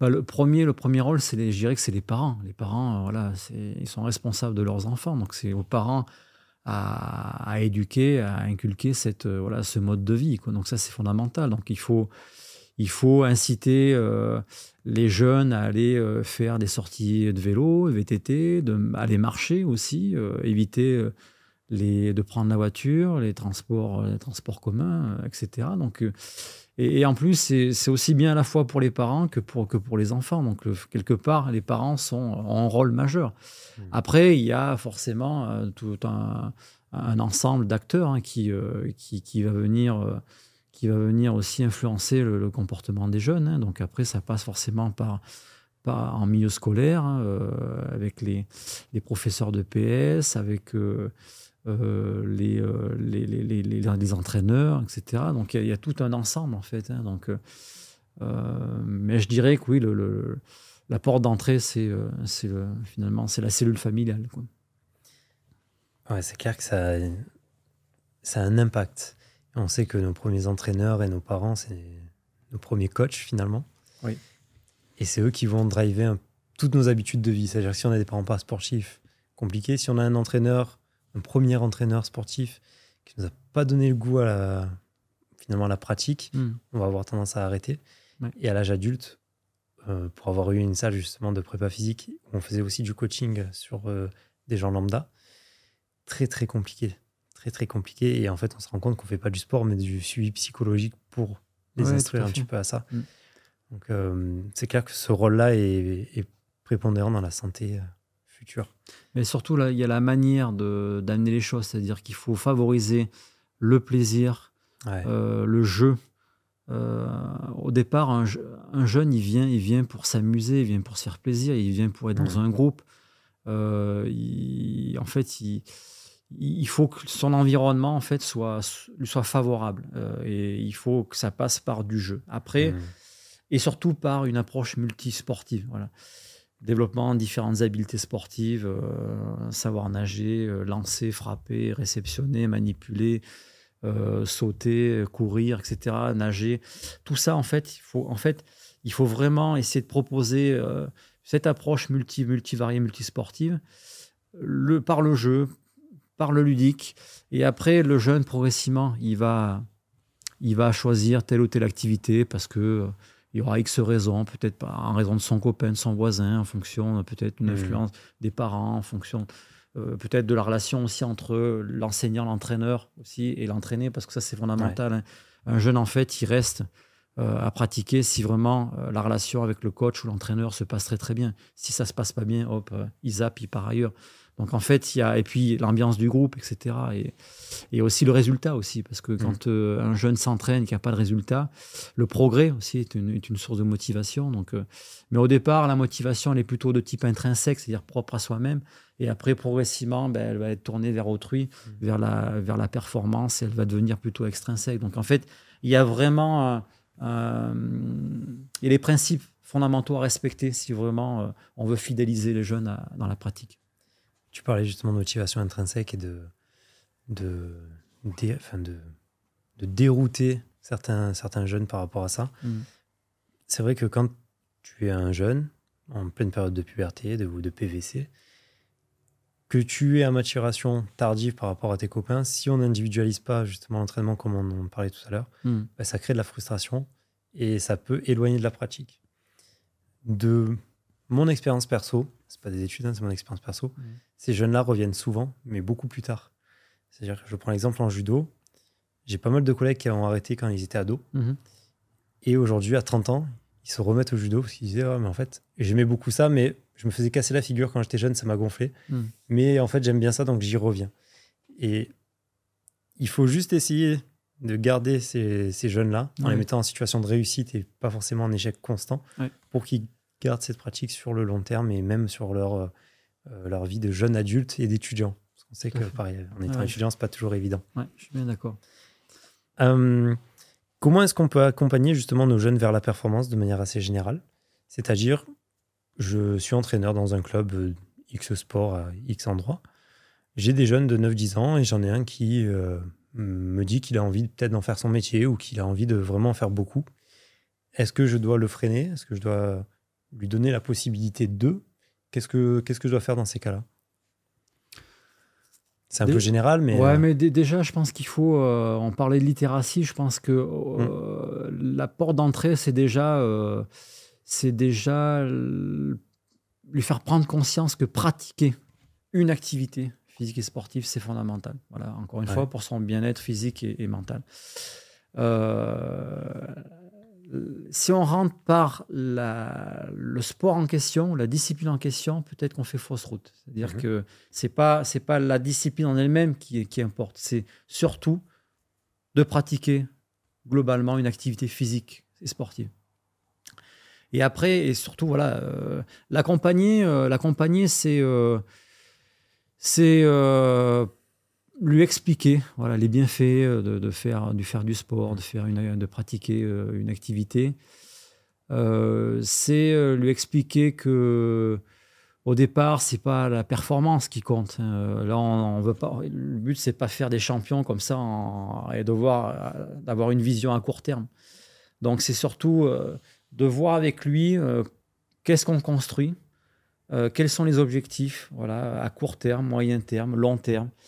Et, et je pense qu'il faut, euh, il faut surtout, à mon sens, à, à mon, enfin, à mon sens, mais j'anticipe le mot, c'est lui donner du sens. Voilà, Il faut que, voilà, qu'ils comprennent à quoi ça peut servir. Voilà. Si on donne du sens à ce qu'il va faire, c'est tout gagné. Quand un, un jeune il va euh, à l'école et que euh, on lui explique, on lui explique pas que voilà euh, l'anglais, ben, ça sera utile pour sa vie future lorsqu'il va voyager à l'étranger, aller en Australie, en Angleterre, aux États-Unis. Si on lui explique pas que l'anglais c'est fondamental pour sa vie future, voilà, et, et pouvoir communiquer avec avec des étrangers, des anglo-saxons, ben, si on lui explique pas ça, il va pas comprendre. Hmm. Voilà. Donc en fait, euh, et ça c'est propre à chaque euh, à chaque chose qu'on veut faire apprendre à, nos jeunes. Et donc s'ils comprennent le sens de ce que l'on on veut leur faire apprendre, ben, tout est gagné derrière. À quoi ça sert? À quoi ça sert? Mais ça passe aussi par euh, par des, des sous-objectifs, des étapes, et surtout voilà une discussion. Voilà, qu'est-ce que tu qu'est-ce que tu vas qu'est-ce que tu veux faire plus tard? Est-ce que est-ce que le sport, est-ce que tu veux faire une carrière dans le Alors au départ, on ne parle pas de carrière, mais en tout cas, est-ce qu'à un moment donné, peut-être qu'il y a, il y a une discussion à avoir euh, dans son parcours, euh, parce que c'est important. Euh, L'entraînement, ça prend du temps. Il y a, il y a l'école, il y a le- l'entraînement, il y a... Bon, il peut y avoir des activités aussi musicales, etc. Donc, il- je crois qu'il y a un moment, il faut, euh, il faut faire des choix et expliquer, voilà, avoir des- un espèce de contrat avec, avec, euh, avec le jeune. mais ça passe par un échange et une discussion avec les parents, le jeune, le, le, staff, etc. Donc, ouais, je pense que ça passe par le sens, donner du sens et, et faire comprendre, enfin, savoir qu'est-ce qu'on construit avec, avec lui. Quoi. Ok, super intéressant. Euh, on a parlé tout à l'heure de, de, la capacité aérobie du jeune. Oui. Et la capacité anaérobie. On en est où? Est-ce qu'il faut le développer? Est-ce qu'il est développé? Est-ce qu'il est développable? Est-ce que tu peux nous expliquer un peu ce système anaérobie chez le jeune? Ouais, alors l'anaérobie, c'est vrai qu'on parle beaucoup d'aérobie parce que c'est déterminant pour la récupération, mais l'anaérobie aussi, c'est euh, c'est une euh, capacité qui est, euh, qui est aussi indispensable euh, puisque euh, elle est déterminante dans les activités de, de vitesse. quand on fait du sprint, bah, on sollicite la filière anaérobie à lactique, hein, en tout cas la, la, phosphocréatine. Hein, on, déplète la phosphocréatine pour reformer l'ATP. Lorsqu'on est plutôt sur des épreuves de, type, lactique, hein, là on va mobiliser euh, notamment donc la glycolyse. Hein, donc ça peut être euh, euh, sur, sur des épreuves sur piste, hein, on va dire sur du 400 mètres, du 800 mètres en puissance capacité lactique. ou en natation, hein, quand on est sur du 100 mètres ou du 200 mètres nage libre, puissance capacité lactique. Mais en tout cas, cette glycolyse anaérobie lactique, en fait, elle est, elle est essentielle aussi pour être performant sur ce type d'épreuve. Euh, alors maintenant, un quid de, de ce que l'on peut proposer chez les, chez les jeunes et à quel moment? Euh, Alors, contrairement à ce qu'on pouvait penser à l'époque, hein, euh, moi je me base sur les travaux, enfin les travaux, les écrits d'un médecin allemand alors je ne sais pas s'il est encore de, vivant de nos jours, mais c'est Jürgen Weineck qui a écrit Biologie du sport en 1992 aux éditions Vigo et qui disait que euh, la filière anaérobie lactique, en fait, elle était immature chez les enfants avant la puberté et elle n'était pas entraînable chez les, jeunes avant la puberté. Et aujourd'hui, les travaux montrent clairement que euh, la glycolyse, finalement, elle est, mature avant, la puberté. La filière lactique est complètement mature, sauf que les jeunes, avant leur puberté, ils vont privilégier la filière aérobie et beaucoup moins les filières anaérobies. Mais ça ne veut pas dire que ces filières anaérobies, elles sont immatures. Les filières énergétiques, elles sont présentes, elles existent. Maintenant, euh, l'enfant, lui, avant sa puberté, il va favoriser la filière aérobie et moins ses filières anaérobies. Et après, quand euh, l'enfant va devenir ado, ben, il y a une modification métabolique qui va, qui va s'opérer. Et puis, euh, l'adolescent, il va devenir un peu plus anaérobie et moins aérobie. Mais les filières existent, elles sont matures.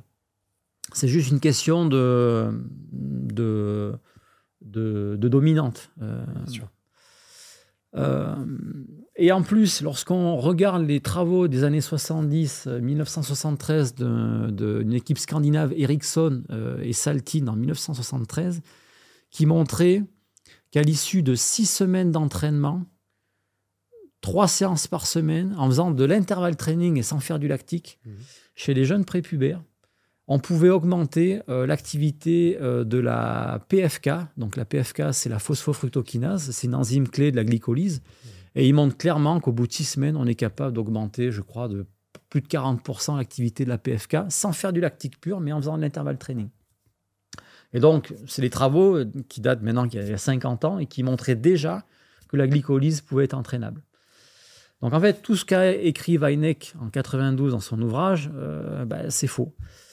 Euh, et le problème, ça, ce sont des choses qui ont été véhiculées pendant des années et des années et qui restent encore aujourd'hui dans la tête de, voilà, de, de, euh, certains entraîneurs ou de certains médecins. Et euh, aujourd'hui, il faut, il faut raisonner différemment. Il faut, il faut simplement avoir en tête que on peut solliciter les jeunes à faire du lactique. De toute façon, euh, les prépubères, ils feront beaucoup d'aérobie parce que voilà, mmh. ils, sollicitent majoritairement la filière aérobie, mais on peut proposer du lactique chez, aux jeunes. Et d'ailleurs, quand on fait des prélèvements sanguins euh, au, niveau du pouce, au niveau du lobe de l'oreille, euh, quand on leur demande de faire une épreuve intensive, les, taux de lactate dans le sang, les lactatémies sont, atteignent des 8-9 millimoles hein, chez les jeunes. Donc en fait, il y, a une glycolyse qui fonctionne très bien. donc en fait, on peut proposer du lactique, on peut développer le lactique, il n'y a pas de souci. Maintenant, c'est pourquoi? Pourquoi le faire? Alors, je dirais simplement que euh, quand on a une bonne capacité anaérobie, normalement, on est capable de tenir plus longtemps à VO2 max. C'est-à-dire que le temps de maintien à VO2 max est beaucoup plus long. C'est-à-dire qu'on pourra plus facilement développer la puissance maximale aérobie. Mais euh, attention, il ne faut, euh, il faut pas trop exagérer. On peut en proposer chez les jeunes et puis progressivement, en fonction des objectifs, on, voilà, on privilégiera plus ou moins finalement ce type d'effort. Mais il n'y a aucune raison avant la puberté d'interdire ce type de pratique, en tout cas chez les, chez les jeunes. Au contraire, je pense que de temps en temps, il faut les inciter à, faire du lactique. Ça leur apprend aussi à, savoir ce que c'est un effort intensif sur le plan aussi psychologique et, physiologique. Donc il n'y a, a, pas de souci. Mais attention, il faut bien aussi euh, penser plutôt à la motricité au départ mmh. que euh, à vouloir travailler cette filière anaérobie lactique qui, qui sera, à mon avis, euh, mieux à travailler pour, pour par la suite. Alors, je t'avais euh, croisé sur Paris à une conférence où tu as dit quelque chose qui m'a beaucoup plu. C'est de dire, bah, en fait, chez le jeune, on peut tout faire, mais pas forcément pour développer, mais plus pour gagner du temps plus tard.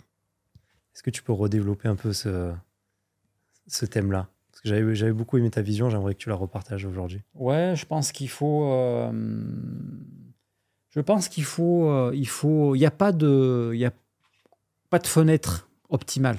Euh, pour développer telle ou telle qualité physique. Euh, à part la force, à part la, à part la force chez le, chez le garçon. J'allais te demander aussi sur la vitesse, parce que nous on nous disait sur la vitesse euh, qu'il y avait des âges pour travailler tel type de vitesse ou tel autre. Ouais.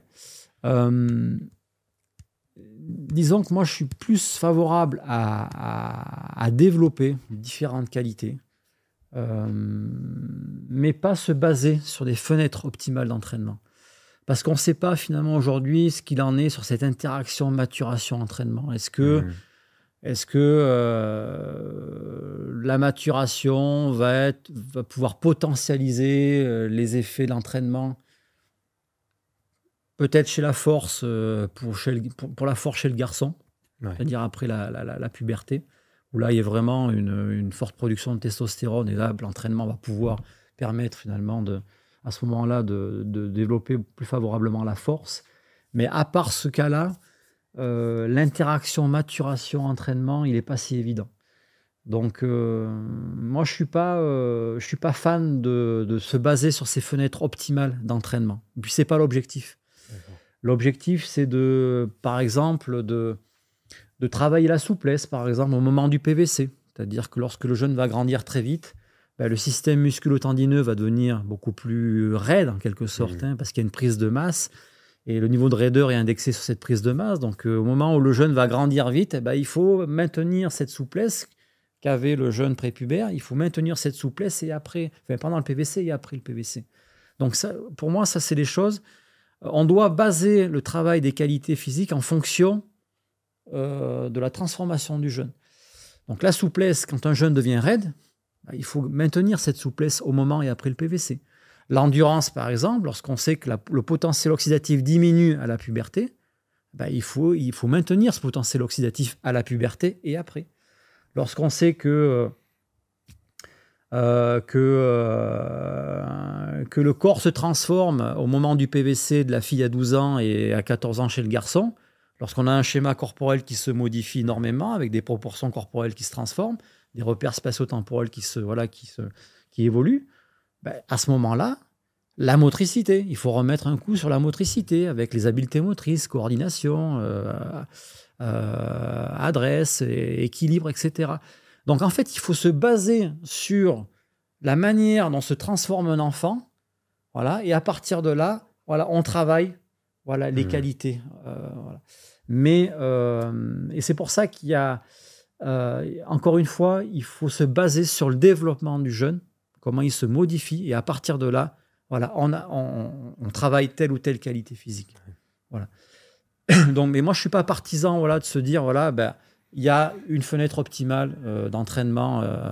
voilà. La maturation ne va pas forcément favoriser les effets de l'entraînement. Ok. Et par rapport à la vitesse, la vitesse, c'est une qualité physique qui est assez complexe. Hein. Je disais tout à l'heure qu'elle était vraiment euh, euh, déterminée génétiquement. Et la vitesse, bon, ça relève de, voilà, de, euh, du bio-informationnel, ça, ça, relève voilà, des, capacités musculaires, tendineuses, nerveuses, etc. Mmh. Donc c'est très complexe, mais je dirais que la vitesse, ça se travaille tout le temps. et puis c'est relativement assez ludique pour, pour un jeune. Mais ça se travaille en permanence. Sauf que la vitesse, très tôt, ben, on va peut-être jouer plus sur des facteurs euh, euh, bio-informationnels, mmh. prise d'information, alors euh, visuel, auditive, etc. plus sur du nerveux aussi, parce qu'on a vu que l'enfant a un déficit nerveux au départ qui est relativement important. Donc on peut vraiment mmh. réduire ce déficit nerveux et travailler la vitesse sur cette composante-là. Et puis après, au fur et à mesure, travailler plus sur la composante musculo-tendineuse ou où là, on va pouvoir aussi euh, faire évoluer la vitesse dans un, dans un deuxième temps. Donc après, c'est une qualité relativement complexe, hein, de toute façon. Ouais. On nous disait qu'on ne pouvait pas trop entraîner euh, la vitesse, en tout cas sur des proportions tellement faibles, que si on voyait que la qualité de vitesse n'était pas là, on perdait pas de temps, allait sur autre chose. La force, par exemple. Oui. Euh, justement parce que pour les senteurs qu'on va passer à développer la vitesse, on va gagner, je, dis n'importe quoi au niveau des chiffres, mais 3% de perf. Oui, c'est ça. Alors que sur la, sur la force, on serait à 30%. Complètement. Pour repartir sur euh, le système anaérobie lactique, mm-hmm. effectivement, il n'y a pas d'intérêt vu que l'aérobie prend souvent le dessus. Mais sur des sports, on a dit le 400 mètres, 800 mètres, le 100 ou 200 en nage, etc. Sachant que à l'âge adulte, c'est un facteur prédominant de la performance, voire quasi exclusif, j'exagère, mais pas loin. Est-ce qu'il y a moyen de spécialiser finalement le jeune sur cette capacité euh, lactique ou cette puissance lactique dès le plus jeune âge pour en tirer euh, des améliorations futures plus importantes Je pense pas. Je pense pas que euh, jouer sur cette composante-là métabolique soit, soit un atout.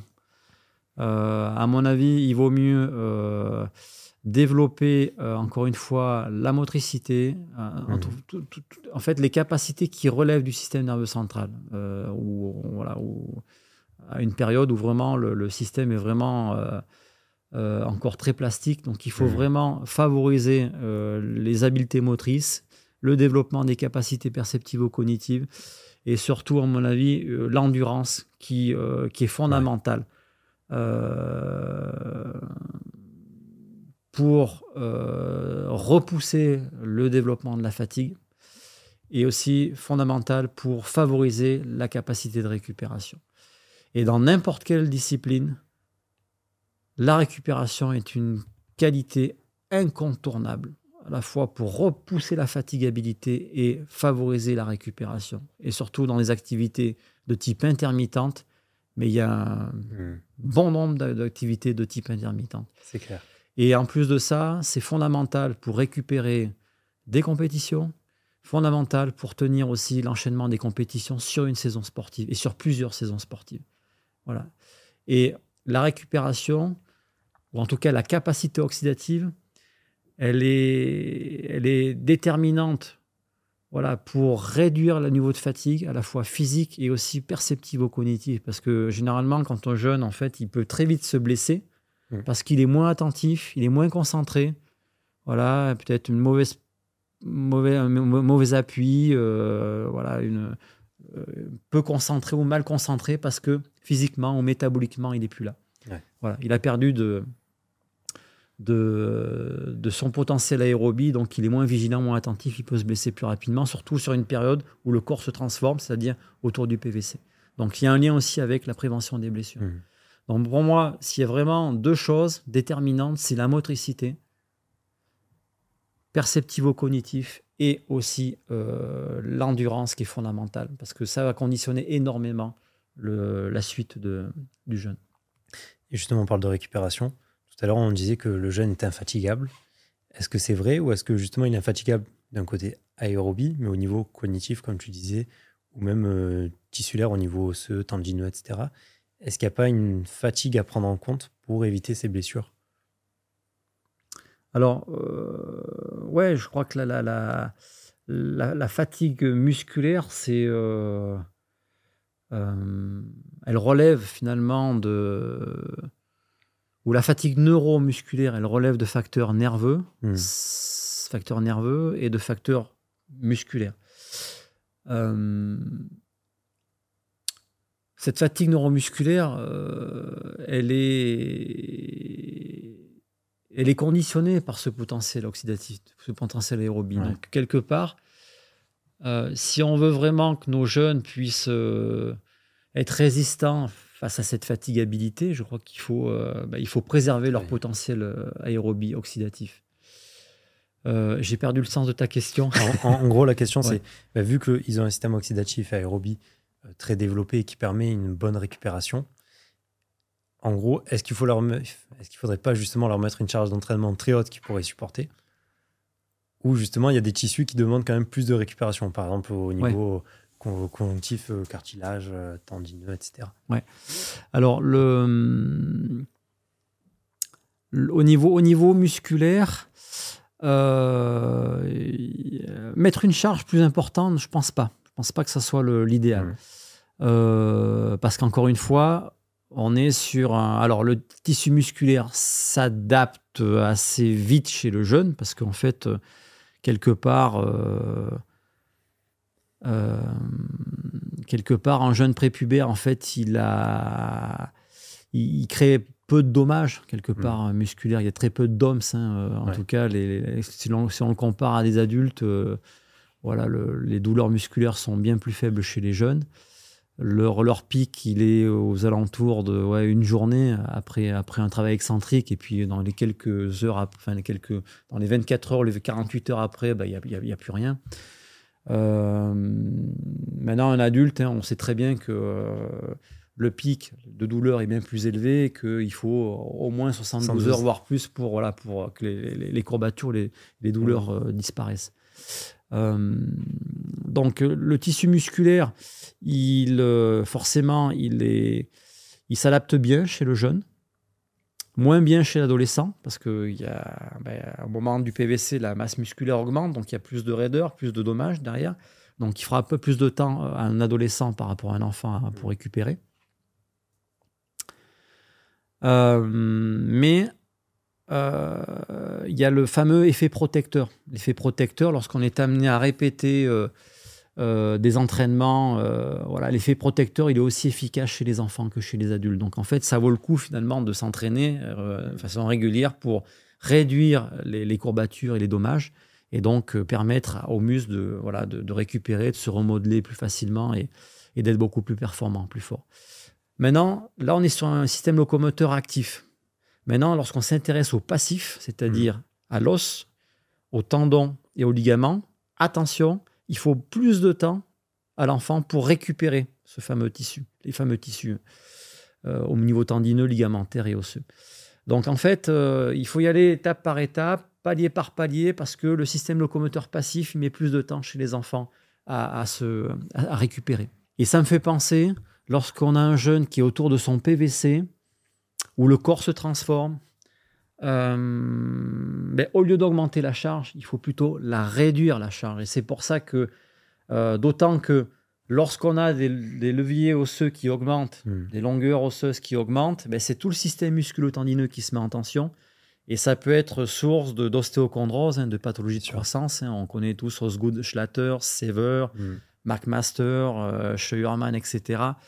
Euh, donc attention, quand on parlait de souplesse au moment du PVC, ben, il faut euh, garantir cette souplesse pour éviter trop de tension au niveau des points d'attache des tendons sur les os. Donc d'où l'intérêt de, maintenir cette souplesse au moment du PVC et après. donc voilà, il faut faire attention à ne pas être trop gourmand en termes de charge de travail autour de ce PVC plutôt travailler en qualité, réduire la charge. Et il n'y a que comme ça qu'on pourra voilà, euh, mieux développer euh, ou faire évoluer nos jeunes euh, après, leur PVC. Je rebondis sur la souplesse. Est-ce que tu conseilles un type de travail en souplesse particulier, du passif, du passif assisté, de l'actif, activo-dynamique? Quel type de souplesse? Est-ce qu'il faut faire de tout pour entretenir en tout cas cette, cette capacité-là chez le jeune? Ouais, alors moi je suis pas un expert de, la souplesse, et puis c'est vrai qu'il y, a mhm. plusieurs écoles. Mais en tout cas, je serais plus partisan de la régularité. C'est-à-dire que au lieu de, prévoir des séances spécifiques souplesse chez les jeunes, je pense qu'il vaut mieux euh, consacrer 10 minutes, un quart d'heure à la fin de chaque séance, hmm. voilà, pour garantir cette fameuse souplesse. Euh, euh, parce que voilà, il n'y a que comme ça, y a que par la régularité finalement. Et puis il y, a une éducation aussi chez les jeunes, c'est-à-dire voilà, il faut qu'ils soient autonomes, qu'ils apprennent à être autonomes, c'est-à-dire qu'à la fin de la séance, eh ben, par eux-mêmes, ils s'étirent, mais qu'ils prennent 10 minutes, un quart d'heure voilà, pour mettre en place ces, ces exercices d'étirement et garantir cette, certaine souplesse mais la régularité plutôt à la fin des, à la fin des séances que de consacrer spécifiquement une séance à proprement dite sur de la souplesse. À part si vraiment dans certaines disciplines où il faut vraiment de la souplesse, bah, il y a peut-être en gym ou, euh, ou en handball, un gardien de handball par exemple, où voilà, il lui faut énormément de souplesse. Peut-être mm. qu'il fera des séances spécifiques souplesse pour ce genre d'athlète. Ok, oh, super. Euh, je pense qu'on a fait le tour des thèmes que je voulais aborder avec toi. Mm-hmm. Euh, alors on n'est pas allé en profondeur sur certains parce que ça devient très complexe, très technique. Euh, donc ça, je mettrai quelques, quelques notions supplémentaires sur l'article pour aller plus loin en parallèle de, de, l'épisode. Quelle formation tu conseillerais à un entraîneur qui veut se former justement sur euh, son approche par, euh, pour les jeunes, pour l'entraînement des jeunes? Est-ce qu'il y a des choses qui existent déjà? Si oui, quoi? Alors, il y, a malheureusement, il n'y a pas vraiment de formation spécifique mmh. sur l'enfant et, et, le sport ou l'activité physique. Nous, on avait monté un DU euh, avec ma collègue Pascal Duché, qui est, qui est professeur à, Toulon. On avait monté un DU ici même à Clermont en 2017 et 2018. Donc, on n'a pas pu le maintenir parce que euh, euh, on n'avait pas suffisamment les ressources finalement pour, mmh. pour maintenir ce DU, mais il a, il a bien fonctionné. Donc, il faudrait relancer, bien entendu, une formation spécifique enfant et, et sport de manière globale euh, euh, dans, dans, les universités, par exemple, ou, ici même à Clermont-Ferrand. Hein, euh, maintenant, ce qu'il existe maintenant, dans, les, dans les diplômes d'État, dans les DES aussi, maintenant, il y a de plus en plus finalement de, mmh. de, en tout cas, moi, je suis amené à me déplacer de plus en plus hein, dans les diplômes d'État, les DES, dans les diplômes universitaires, préparation physique ou des certifications de préparation physique, haute performance à l'INSEP, etc. Donc euh, voilà, on, me convie à intervenir dans les formations, mais aujourd'hui, il n'y a pas vraiment de formation spécifique, malheureusement, mais euh, j'en suis conscient. Et mmh. dans les prochaines années, euh, en tout cas, j'envisage voilà, de, relancer quelque chose vraiment de spécifique par rapport à cette population-là, dans l'intérêt finalement voilà, de, des, entraîneurs mmh. et forcément d'un meilleur accompagnement des jeunes dans le milieu sportif. Le jour où tu le fais, tu nous préviens, on diffusera l'info. Pas de souci. Euh, en termes de lecture, tu as écrit un livre sur euh, l'entraînement du jeune qui est très complet. Donc j'invite les gens qui nous écoutent à, aller l'acheter. Qu'est-ce que tu nous conseilles d'autre comme lecture chez le jeune à part ton livre? Après, il y a, y a des. Après, on rentre dans des, dans des sources euh, anglo-saxonnes, c'est-à-dire qu'il faut aller voir des, des ouvrages en anglais Mhm. notamment de, collègues euh, très performants aussi euh, dans, le, dans le, la préparation physique du jeune. Et je recommande un livre euh, écrit par John, John Oliver et Rodri Lloyd, en fait, qui sont vraiment deux noms assez connus à l'international. Donc, ils, sont, ils travaillent à Cardiff, au Pays de Galles. Et donc, ils ont, ils ont sorti un bouquin en 2000. 18 ou une remise à jour en 2019 aux éditions Routledge. Euh, mais c'est une, littérature, qui est, qui est, anglo-saxonne. Voilà. Mais après, en France, euh, voilà, bon, après, il y a voilà, l'ouvrage que j'ai écrit en 2018 aux éditions Amphora. Euh, et après, on rentre dans des lectures plus, plus scientifiques. Voilà. Hmm. bon, mais euh, je crois que ce qui compte aujourd'hui, voilà, c'est de pouvoir vulgariser la science et, et, quelque part essayer de, euh, de permettre de, des, que, les, que les sportifs, enfin, que les, ouais, que les sportifs, que les entraîneurs, les médecins, etc., s'approprient euh, ce genre d'informations sur un plan beaucoup plus pratique. J'aime bien parce qu'on a démystifié pas mal de choses. la musculation chez les jeunes, le travail aérobie, Mhm. anaérobie. Euh, si tu devais donner un conseil aux entraîneurs qui nous écoutent, qu'est-ce que c'est? Il faut prendre son temps avec les jeunes. Il faut pas aller trop vite. Euh, il faut surtout pas voir les, pas voir les choses à court terme. Quand on s'occupe des jeunes, il faut voir les choses à long terme. Et il faut surtout favoriser le plaisir, l'envie. Euh, il faut euh, faire comprendre aux jeunes qu'il a pas que la performance au départ, c'est pas l'essentiel, mais surtout qu'il faut, c'est la manière de, de produire la performance qui est, qui est fondamentale. Et un jeune, en fait, s'il voit tout de suite la performance, le résultat, il fait fausse route. Maintenant, si l'entraîneur a compris voilà, que le plus important, finalement, c'est de bâtir, euh, de, de bâtir les fondations, et des bonnes Mhm. fondations, et s'il prend le temps de le faire, tout cas, si, euh, si, euh, si la manière d'arriver à la performance est la bonne, voilà, je pense que plus tard, le jeune, il sera, une fois adulte, il sera bien meilleur et, et- et bien plus performant que si on voit les choses voilà, trop trop vite et, et à court terme. Super. Je te laisse le mot de la fin. Ben, moi, le mot de la fin, ben, je te remercie déjà de, de m'avoir sollicité. C'est toujours un, un plaisir de, parler de l'enfant et, du sport.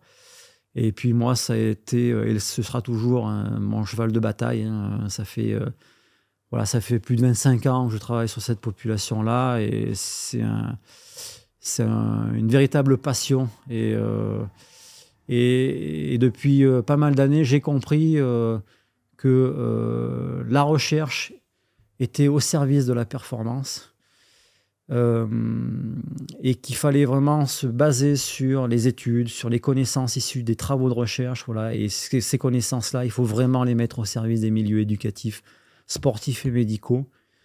Euh, et il n'y a que comme ça voilà, qu'on pourra tous ensemble euh, voilà, mieux accompagner nos jeunes, mieux former nos jeunes et à ce que voilà, nos, futurs champions, soient, voilà, soient encore meilleurs euh, qu'ils ne le sont aujourd'hui. Mais ça passe par voilà, euh, des étapes fondamentales à, suivre. Et je crois que c'est tout un collectif, en fait. Pour moi, ce qui est important, c'est d'avoir une approche très holistique des choses. Et, euh, c'est un, un collectif, en fait. hein. Et je crois que si on arrive à avoir des regards croisés entre médecins, entraîneurs, euh, préparateur physique, préparateur mental, si vraiment tout le monde met ses forces euh, voilà, euh, dans le même sens et euh, au service finalement de, bah, du, euh, de, de nos jeunes, etc., bon, on, sera, on, on sera au top top. Voilà. Sébastien, merci. Mais c'est moi qui te remercie.